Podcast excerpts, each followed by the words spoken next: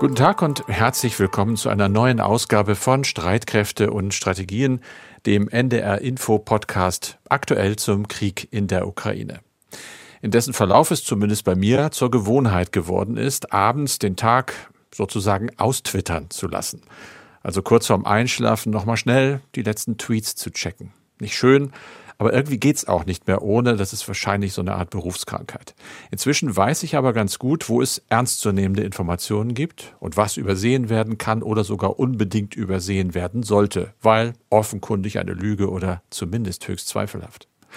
Die Financial Times gehört für mich dabei eindeutig zu den seriösen Quellen und da stieß ich auf einen Bericht über LAWS, eine Abkürzung LAWS für Lethal Autonomous Weapon Systems, tödliche autonome Waffensysteme, die Ziele ohne weiteres menschliches Zutun suchen, finden und angreifen. Sie können in der Luft, an Land oder auf oder unter dem Wasser eingesetzt werden, eigentlich sogar im Weltraum. Zum Beispiel kleine Mini-Drohnen, die gerade so viel Sprengstoff dabei haben, dass sie einen Menschen gezielt umbringen, der vorher mit Gesichtserkennungssoftware identifiziert worden ist. Buchstäblich aus heiterem Himmel, ohne Warnung. Ein Knall, Ende. Die Zeitung berichtet über Wissenschaftler, die vor diesen neuen Waffen warnen. Die sehen nämlich darin die Massenvernichtungswaffen der Zukunft. Es gibt sie aber in Vorstufen schon jetzt, auch in der Ukraine. Da zerstören sie Panzer, töten deren Besatzungen. Klein, relativ preiswert, schwer zu bekämpfen, extrem präzise.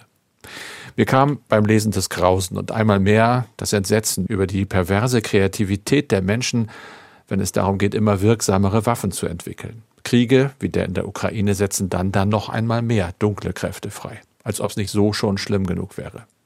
Wir reden gleich über diese Waffen, über künstliche Intelligenz und ihren schrecklichen Missbrauch. Weiter geht's in diesem Podcast um eine neue Warnung vor globaler Hungersnot aufgrund blockierter Getreideexporte, diesmal von den Vereinten Nationen, und es geht um die Macht der ukrainischen Sprache im Kampf gegen russische Angreifer. Wir, das sind wie immer Andreas Flocken, der sicherheitspolitische Experte bei NDR Info und ich, Carsten Schmiester aus der Aktuellredaktion. Dieses Gespräch nehmen wir auf am Donnerstag, den 9. Juni um 16 Uhr. Andreas, und wie immer der Blick auf die Lagekarte, den hast du. Wie sieht es im Moment aus, vor allem im Donbass? Ja, und wenn wir auf die militärische Lage im Donbass schauen, dann kommen wir nicht umhin, über die Situation in Sjeverodonetsk zu sprechen. Obgleich die Lage dort weiterhin sehr unübersichtlich ist. Klar ist aber, dass die russischen Truppen weiterhin große Teile der Stadt kontrollieren. Die ukrainischen Einheiten sind klar in der Defensive. US-Militärexperten sprechen allerdings von einer flexiblen Verteidigung. Das heißt, den ukrainischen Kämpfern geht es in erster Linie darum, den russischen Truppen große Verluste zuzufügen oder wie manche auch sagt, sie abzunutzen. Und es geht weniger darum, die ganze Stadt zu halten oder sogar zurückzuerobern. Eine Rückeroberung der Stadt wird offenbar als aussichtslos angesehen, weil das russische Artilleriefeuer viel zu stark und zu heftig ist. Und anscheinend gelingt es den ukrainischen ukrainischen Kräften nicht, diese Artilleriegeschütze auszuschalten. Und in diesem Zusammenhang ist auch der Appell des Gouverneurs der Region zu sehen. Der hat nämlich im Kampf um Sjeverodonetsk weitreichende Artillerie gefordert und damit meinte er ganz offensichtlich auch die angekündigten westlichen Mehrfachraketenwerfer. Die haben ja eine Reichweite von rund 80 Kilometern und mit diesen Waffen hätte man die Möglichkeit, mit Präzisionsmunition die russischen Artilleriestellungen auszuschalten auszuschalten. Aber die westlichen Mehrfachraketenwerfer lassen weiter auf sich warten. Es heißt ja auch, Deutschland wolle vier solcher Werfer in die Ukraine liefern. Offiziell bestätigt ist das allerdings noch nicht. Also das weitere Schicksal von Sjeverodonetsk ist eher ungewiss. Die benachbarte Stadt Lysychansk hingegen wird noch vollständig von den ukrainischen Streitkräften kontrolliert. Um auf diese Stadt vorzurücken, müssten die russischen Verbände allerdings den Fluss Sie Siversky Donetsk überqueren. Und das ist eine äußerst schwierige Operation. Das mussten kürzlich auch die russischen Streitkräfte erfahren. Bei einem sogenannten Brückenschlag mit Pontonbrücken ist nämlich eine taktische Bataillonsgruppe fast komplett vernichtet worden. Und so ein Verband besteht aus bis zu 900 Soldaten. Lysychansk liegt allerdings ebenfalls in der Reichweite der russischen Artillerie und steht auch immer wieder unter Beschuss. Carsten, lass uns mal zurückkommen auf deine Eingangsbemerkungen. Du mhm. hast über den Artikel der Financial Times gesprochen. Überschrift Autonome Waffen sind eine Gefahr für die Menschheit, warnt ein namhafter Wissenschaftler. Es geht um Waffensysteme, die computergesteuert ihre Ziele suchen, finden und zerstören oder töten ohne dass der Mensch die letzte Entscheidung hat. Und das ist offenbar das ganz Neue an diesen vollautonomen Waffen. Und das macht sie so gefährlich. Ja, das hat das Lesen dieses Artikels für mich auch so schockierend gemacht. Ich habe mich mit diesen Waffen noch nicht so wirklich in der Tiefe befasst, bin da, wie gesagt, beim Twittern einfach drauf gestoßen und lerne halt ja in diesem Podcast auch selber unglaublich viel dazu. Unter anderem, dass dieser Informatiker, über den wir reden, der Top-Wissenschaftler, ein Mann namens Stuart Russell, sich im Oktober schon mit Beamten unter anderem des britischen Verteidigungsministeriums getroffen hat. Der ist auf Warntour sozusagen und äh, ja, warnt eben immer wieder vor dem Einbau künstlicher Intelligenz in Waffen. Seine Befürchtung wird in der Financial Times so ausgedrückt, ich zitiere wörtlich, diese Waffen könnten die Menschheit auslöschen. Wenn man sowas liest, dann liest man natürlich weiter. Und da kommt man erstmal auf diese Person selber. Das ist nicht irgendeiner, sondern einer, der ja das gesamte letzte Jahrzehnt damit verbracht hat, die Anwendung von künstlicher Intelligenz zum Auffinden und Töten menschlicher Ziele A zu erforschen, aber dann eben auch das Verbot zu fordern. Der ist Professor an der University of California in Berkeley, also in Amerika, hat wohl vor 25 Jahren ein Lehrbuch geschrieben über künstliche Intelligenz, also ein anerkannter Wissenschaftler und fordert jetzt ein internationales Moratorium für diese Art von Waffen. Das hat in der akademischen Welt laut Financial Times großen Widerhall gefunden. Da ist die Rede etwa von mehr als 400 auch deutschen Forschern, die gerade erst einen offenen Brief an die Bundesregierung geschrieben haben, in dem sie fordern, dass diese Entwicklung der Systeme sofort gestoppt werden muss. Es heißt da wörtlich eine solche Entmenschlichung, du hast es ja angesprochen, von Entscheidungen über Leben und Tod durch autonome Waffensysteme das äh, muss unbedingt geächtet werden. Ein Beispiel wird genannt. Was ist das eigentlich? Und wir kennen das ja, so kleine Quadcopter, also so Mini-Drohnen, die man auch zivil kaufen kann. Da sind Kameras dran und man kann sein Haus von oben filmen. Mit denen kann man halt auch schlimme Dinge machen. Die wären dann vielleicht so groß wie eine Dose Schuhcreme, schreibt die Zeitung. Vielleicht drei Gramm Sprengstoff darin und das reiche angeblich eben aus, um eine Person aus nächster Nähe zu töten. Russell verzweifelt ein bisschen an den Regierungen und sagt, denen ist die Gefahr einfach nicht wirklich präsent.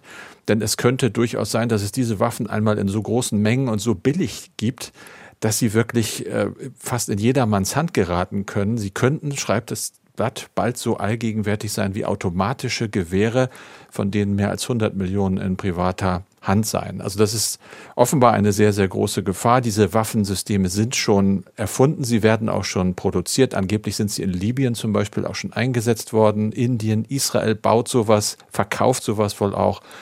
Und am Ende des Artikels wird eben nochmal ganz klar die Angst des Wissenschaftlers formuliert, dass autonome Waffen zu billigen und auch selektiven Massenvernichtungswaffen werden.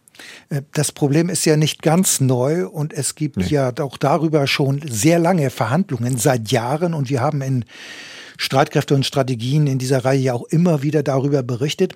Aber die Bemühungen, die Verbreitung dieser vollautonomen Waffen zu verhindern, die waren bisher nicht erfolgreich. Absolut nicht. Es gibt da eine Group of Governmental Experts, kurz GGE, die diskutiert tatsächlich seit 2017 im Rahmen des Waffenübereinkommens der Vereinten Nationen über autonome Waffensysteme. Aber Russland hat die jüngste Verhandlungsrunde boykottiert. Die war im März in Genf. Da sind die russischen Vertreter einfach rausgegangen. Grund ist, äh, zumindest liest man das, eben der Angriffskrieg gegen die Ukraine. Damit sagen Fachleute, ist eine Regulierung dieser Waffensysteme in ganz weite Ferne gerückt. Man spricht hinter vorgehaltener Hand auch davon, dass die Genfer Verhandlungen praktisch gescheitert sind. Das ist bitter auch bitter für Deutschland. Deutschland hat zum Beispiel im Koalitionsvertrag der Ampel drinstehen, dass die Ächtung dieser Systeme aktiv vorangetrieben werden soll. Da sieht es im Moment nicht so besonders gut aus, obwohl es die Gruppe natürlich gibt. Und obwohl, das habe ich rausgekriegt, im Juli erneut ein fünftägiges Treffen angesetzt ist. Allerdings, äh, die Entscheidungen dort müssen konsensual getroffen werden. Und wenn Russland nicht mitmacht, da gibt es keine Entscheidung und damit eben auch keine Ächtung. Und damit wiederum in der Verlängerung, der Weiterentwicklung, weiterer Einsatz, einfach kein Ende. Ja, wollen wir mal sehen, was im kommenden Monat bei den weiteren Verhandlungen dann herauskommt. Mhm. Und ähm, wir beobachten das mit Sicherheit und schauen wir dann mal. Ähm, weiter nun, Carsten, mit einem anderen Thema. In diesem Podcast haben wir ja nun schon mehrmals über die Blockade von mehr als 20 Millionen Tonnen ukrainischen Getreides gesprochen. Denn Russland blockiert die Häfen der Ukraine im Schwarzen Meer. Es gibt die Warnung vor einer weltweiten Nahrungsmittelkrise, auch von Seiten der Vereinten Nationen. Betroffen sind vor allem Länder in Afrika und Teilen Asiens, denn dort wird vor allem Weizen dringend gebraucht. Carsten, was sagen denn die Experten? Wie groß ist die Gefahr einer Hungersnot vor allem in den armen Ländern? Extrem groß natürlich. Äh, das ist in New York ganz klar angesprochen worden. Der Angriffskrieg der Russen in der Ukraine hat den Vereinten Nationen zufolge zusammen mit anderen Krisen, das ist es ja, es kommt ja so viel zusammen im Moment, allein schon zur größten Kostensteigerung seit einer Generation geführt. Zitat, für Menschen aus der ganzen Welt droht der Krieg in der Ukraine deshalb eine beispiellose Welle von Hunger und Elend auszulösen und ein soziales und wirtschaftliches Chaos zu hinterlassen. Das steht in dem Papier der Vereinten Nationen. Weltweit, auch eine erschreckende Zahl, leiden danach jetzt schon 1,6 Milliarden Menschen unter dieser Mehrfachkrise, eben aus Krieg. Aber dann kommt ja noch Covid-19 dazu und es sind die Folgen des Klimawandels. Die Konsequenz, rund um den Globus müssen immer mehr Menschen hungern. Das äh, klagen die Vereinten Nationen an. Die Energiekosten gehen überall hoch äh, und Löhne, Gehälter eben nicht im gleichen Tempo. Das führt einfach zu Armut. Die Zahl der Menschen, die mangelhaft mit Nahrungsmitteln versorgt seien, habe sich in den vergangenen zwei Jahren verdoppelt sagte Antonio Guterres, der Generalsekretär der Vereinten Nationen. Drei Monate nach der russischen Invasion in der Ukraine stehen wir vor einer neuen Wirklichkeit. Für die vor Ort bringt jeder Tag neues Blutvergießen und Leid. Und für die Menschen auf der ganzen Welt droht der Krieg zusammen mit den anderen Krisen eine beispiellose Welle von Hunger und Elend auszulösen und ein soziales und wirtschaftliches Chaos zu hinterlassen. Das Welternährungsprogramm schätzt, dass die Auswirkungen des Krieges die Zahl der Menschen, die von schwerer Ernährungsunsicherheit betroffen sind, bis zum Jahresende um 47 Millionen erhöhen könnten. Und es gibt nur einen Weg, so der UN-Generalsekretär, um diesen aufziehenden Sturm zu stoppen, nämlich das Ende der russischen Invasion. Aber wie man das hinkriegt, weiß im Moment niemand. Er selbst bestimmt auch nicht. Die Vereinten Nationen sind im Sicherheitsrat durch das russische Vetorecht praktisch blockiert. Aber Guterres sagte auch, dass die Vereinten Nationen mit hohem Druck an einer Lösung zumindest der Getreideblockade arbeiten. Unterhändler hätten dafür in den vergangenen Wochen Gespräche geführt in Moskau, Kiew, Ankara, Brüssel, Washington. Und Diplomaten zufolge geht es um einen möglichen Lösungsdeal. Also während der Ukraine erlaubt werden könnte, Millionen Tonnen Getreide etwa über Odessa zu exportieren, sollen Russland und Belarus wiederum vor allem Düngemittel auf den Weltmarkt bringen können. Das geht im Moment ja auch nicht. Da wird verhandelt, wie genau und mit welchen Fortschritten, das hat Guterres noch nicht gesagt. Äh, er sagt, ich muss da schweigen, sonst gefährden wir die laufenden äh, Verhandlungen. Aber eins ist klar, viel Zeit bleibt nicht, nur noch wenige Wochen. Auch darüber haben wir gesprochen, denn dann ist ja die neue Ernte schon reif und wird eingebracht in jetzt schon völlig überfüllte Lager. Ja, da sind wir gespannt, wie diese Verhandlungen dann ausgehen und natürlich werden wir auch dann hier in diesem Podcast darüber berichten. Mhm. Carsten, lass uns über Sprache sprechen, nicht über unsere, hm. sondern über die der Ukraine, ukrainisch eben. Zu Zeiten der Sowjetrepublik war Russisch alleinige Amtssprache in der Ukraine. Zwar wurde in vielen Familien weiter ukrainisch gesprochen, aber im öffentlichen Raum gab es eben nur Russisch. Viele ältere Menschen in der Ukraine sind deshalb mit der russischen Sprache groß geworden. Aber und auch für die Jüngeren war und ist Russisch Teil ihres alltäglichen Lebens.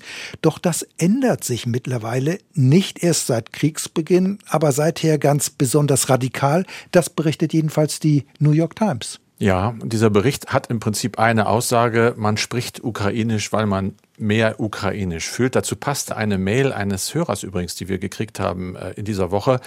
Die habe ich mir mal rausgeschrieben, weil ich sie beeindruckend fand. Er schreibt, meine Frau ist mit ukrainisch und russisch als Muttersprache aufgewachsen und kann beides tadellos. Sie war auch immer sehr stolz darauf, aber hat nie die eine oder andere Sprache oder auch die damit verbundene Kultur bevorzugt. Seit der Invasion der Russischen Föderation ist das aber ganz anders. Der Gedanke und die eigene Identität als Ukrainerin, obwohl sie mittlerweile deutsche Staatsbürgerin ist, ist so gewachsen und auch aus den Telefonaten der Heimat ist eine deutliche Abgrenzung zum Russischen zu sehen. Also exakt das, was die New York Times beschreibt. Da ist die Rede in dem Bericht von vielen Sprachclubs, die sich gebildet haben, mit dem Ziel eben Leute, die zum Beispiel vom Osten der Ukraine, wo mehr Russisch gesprochen wird, in den Westen geflohen sind, an die eigentliche Amtssprache ja heranzuführen, an das Ukrainische, das sich eben doch auch vom Russischen unterscheidet. Ich spreche ja weder noch, also keine der beiden Sprachen, du wahrscheinlich auch nicht. Aber ich habe herausgefunden, das lese ich zumindest, dass die Ähnlichkeiten oder Unterschiede vergleichbar sind mit Spanisch und Portugiesisch wahrscheinlich. Aber es geht gar nicht um die sprachlichen Unterschiede. Es ist eben ein Zeichen. Diese Clubs sind hochfrequentiert. Viele Vertriebene finden sich dort wieder. Und äh, die Lehrer dort ermutigen sie natürlich, Ukrainisch jetzt auch als Sprache im täglichen Leben erstmal zu üben und anzunehmen. Jeder dritte Ukrainer spricht nämlich eigentlich zu Hause Russisch. Viele von ihnen, so schreibt die New York Times, sind aber so empört über die Gewalt der russischen Invasion, dass sie ich zitiere, mit Begeisterung den Wechsel verziehen als Zeichen des Trotzes. Da wird von einer Frau berichtet, die das gemacht hat. Da wird davon berichtet, dass auch bei jungen Leuten in den sozialen Medien, also zum Beispiel bei TikTok, bei äh, Instagram, das Ukrainische immer mehr Raum gewinnt, auch in der Musik. Es gibt ukrainischen Rap mittlerweile. Das ist wichtig, äh, offensichtlich für die, ja, für die Psyche dieser Menschen.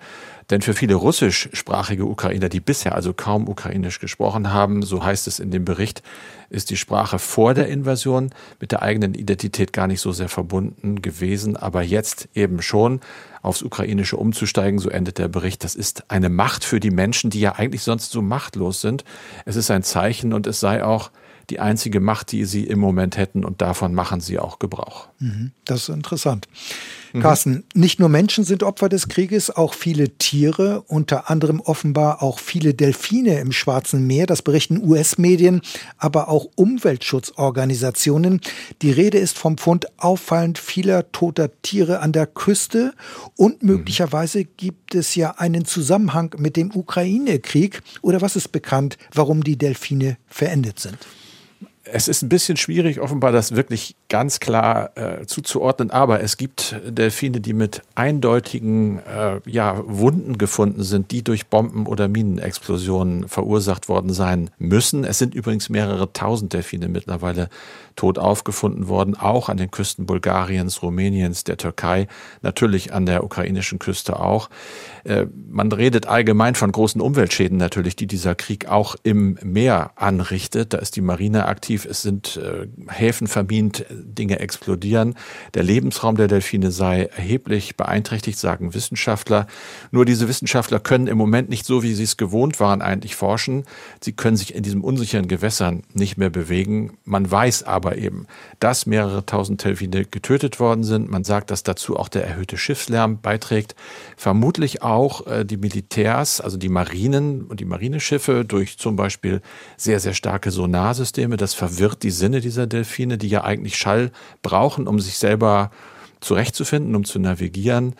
Wie gesagt, einige dieser Delfine hatten ganz klare Verbrennungen, eigentlich ziemlich schrecklich. Wenn man allerdings weiß, dass es im Schwarzen Meer mehr als 253.000 Delfine nach Schätzungen gibt, dann ist die Zahl ein paar tausend vielleicht erstmal nicht so dramatisch, ist sie aber im Prinzip doch, sagen zumindest die Wissenschaftler, weil sie eben nicht mehr flächendeckend das Schwarze Meer erforschen können, sondern diese Zahl um den Faktor X natürlich hochrechnen müssen. Und wenn man dann sich auch nur ausmalt, dass der Krieg noch länger dauert, wonach es im Moment ja aussieht und sicherlich keinerlei Rücksicht genommen wird, auch nicht auf die Tiere dort, dann weiß man, dass es vermutlich nicht bei diesen tausenden Delfinen bleiben wird. Also schlimm, auch schlimm, muss man sagen. Wir haben Mails, Andreas. Wie immer kriegen wir sie. Unter anderem diese Mail von Matthias Rauchschwalber aus Baunatal bei Kassel. Er schreibt, die Frage der Einsatzwahrscheinlichkeit atomarer Waffen im Ukraine-Konflikt wurde in den letzten Folgen ausgiebig diskutiert. Im Arsenal zumindest der russischen Streitkräfte befinden sich sicherlich auch B- und C-Waffen, also biologische und chemische Waffen, deren Einsatz in einem zermürbenden langen Stellungskrieg in den Augen der Militärführung Schonung der eigenen Heerestärke verspricht. Wie wahrscheinlich schätzen Sie den Einsatz dieser Waffen in diesem Konflikt auf russischer Seite ein? Besitzt Ihrer Kenntnis nach die ukrainische Armee vergleichbare Systeme? Wie wahrscheinlich wäre ein Schlagabtausch beider Kriegsparteien mit diesen Waffen? Also der Einsatz von chemischen oder biologischen Waffen wäre eine erhebliche Eskalation des Krieges. Hier gilt aber auch Ähnliches wie für Atomwaffen. Die Frage ist, wo wären die militärischen Vorteile beim Einsatz von biologischen oder chemischen Waffen? Und der ist in meinen Augen nicht erkennbar. Im Gegenteil, insbesondere auf dem Gefechtsfeld oder in einer Kampfzone macht der Einsatz von Massenvernichtungswaffen keinen Sinn. Eigene Operationen würden dadurch nur behindert. Sie wären vermutlich überhaupt nicht mehr möglich, wenn chemische oder biologische Waffen im großen Umfang eingesetzt werden oder würden, muss man ja hier sagen. Denn chemische und biologische Waffen können eigentlich nicht gezielt eingesetzt werden. Bei chemischen Waffen müssten die Witterungsverhältnisse berücksichtigt werden. Die können sich ja ändern, zum Beispiel die Windrichtung. Gegebenenfalls würden eben dadurch eigene Truppenteile gefährdet. Und ich kann mir nicht vorstellen, dass militärische Befehlshaber von sich aus den Einsatz chemischer oder biologischer Kampfstoffe anordnen würden. Also ich halte diesen Einsatz für unwahrscheinlich. Die Ukraine verfügt nach meiner Kenntnis über keine biologischen oder chemischen Waffen Offiziell besitzt auch Russland keine chemischen Waffen mehr, denn Moskau hat, wie praktisch alle anderen Staaten der Welt auch, die Chemiewaffenkonvention unterzeichnet. Sie ist 1997 in Kraft getreten, aber offenbar hat Russland weiterhin Bestände, wie beispielsweise der Giftanschlag auf den ehemaligen russischen Agenten Skripal in Großbritannien gezeigt hat. Der Einsatz von chemischen Waffen im Ukraine-Krieg hätte mit Sicherheit Konsequenzen, das haben die USA immer wieder bekräftigt und und deutlich gemacht. Wie diese aber in so einem Fall konkret aussehen könnten, das hat Washington ganz bewusst offen gelassen. Auf diese Weise lässt der Westen Russland über eine mögliche Reaktion ganz bewusst im Unklaren. Also die westliche Reaktion ist damit für Moskau nicht kalkulierbar und für den Kreml möglicherweise nicht berechenbar. Und auf diese Weise, so die Hoffnung, könnte der Einsatz chemischer Kampfstoffe verhindert werden, dass es erst gar nicht dazu kommt. Von chemischen Kampfstoffen zur Luftwaffe. Hans Förderknecht schreibt, die Bundesregierung hat ja vor einiger Zeit die Beschaffung von F-15 Grawler Jets genehmigt. Ist damit die Beschaffung der F-35 hinfällig? Bei der F-15 sind ja auch die laufenden Kosten deutlich geringer als bei der F-35. Ja, hierzu zunächst eine Ergänzung oder Korrektur. Es ging um die Beschaffung der F-18 bzw. F-18 Growler für den elektronischen Kampf. Diese US-Maschinen sollten den altersschwachen Tornado ersetzen. Und das war damals ein Vorschlag des Verteidigungsministeriums unter Annegret Kramp-Karrenbauer. Er ist damals aber nicht dem Parlament vorgelegt worden. Der Bundestag muss ja letztlich die Mittel dafür bewilligen. Also der F-18-Vorschlag ist mittlerweile in der Tat vom Tisch. Das Verteidigungsministerium hat sich unter der Führung von Christine Lambrecht für die moderne F-35 als Tornado-Nachfolger und Atomwaffenträger entschieden und für die sogenannte ECR-Rolle, also für die Unterdrückung der gegnerischen Luftverteidigung bei einem eigenen Angriff, sollen zusätzlich speziell ausgerüstete Eurofighter beschafft werden. Also die F-18-Beschaffung ist hinfällig und ich denke, das macht auch Sinn, denn die F-35 ist zwar erheblich teurer als die F-18, aber die F-18 ist ja nicht mehr ganz so neu. Sie ist letztlich, ja, das würde ich schon sagen, ein Auslaufmodell, auch wenn sie sich als ein zuverlässiges Kampfflugzeug erwiesen hat. Aber irgendwann würde sich das Problem nach Ersatzteilen stellen, wie bereits jetzt beim Tornado. Und die amerikanische F-35 ist dagegen von zahlreichen europäischen Ländern bestellt worden. In einigen Staaten ist sie sogar schon in Betrieb. Sie ist quasi ein europäisches Kampfflugzeug, obwohl diese Maschine aus den USA kommt. Und es ist nicht unbedingt der Eurofighter, der ein europäisches Kampfflugzeug ist.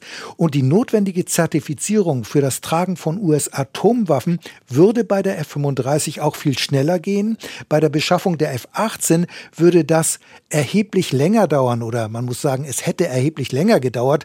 Die Rede war sogar von mehreren Jahren. Und aus der Luftwaffe ist zu hören, die F-35 ist einfach das bessere Flugzeug. Okay.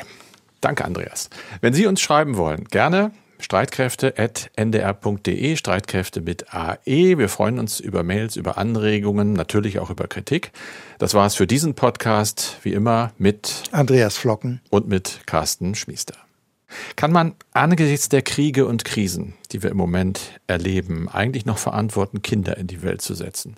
Oder sollten junge Menschen jetzt erst recht ein Zeichen setzen, dass sie an eine bessere Zukunft glauben und sich deshalb gerade für Kinder entscheiden? Darum geht es unter anderem in unserem aktuellen Hörtipp, den wir Ihnen und euch ans Herz legen möchten. Hallo, ich bin Ole Wackermann, Host im Podcast Familientreffen. Vielleicht kennt ihr auch diese leicht bohrende Frage. Na, wie ist es bei dir mit Kindern? Lea, 17 Jahre alt, ist da eher skeptisch, weil sie sich Sorgen macht um die Zukunft. Mit den ganzen Hungersnöten und dem Kriegen, die vielleicht kommen werden und den Massenflüchtlingen, frage ich mich schon, ob das so lebenswert einfach ist, ob das richtig ist. Und dann weiß ich nicht, ob ich das moralisch mit mir vereinbaren kann. Was spricht eigentlich dafür und was dagegen, sich für Kinder zu entscheiden? Und was macht das mit unserer Gesellschaft? Dazu habe ich mit meiner Kollegin Julia Meyer recherchiert. Den NDR Info Podcast Familientreffen gibt's in der ARD Audiothek.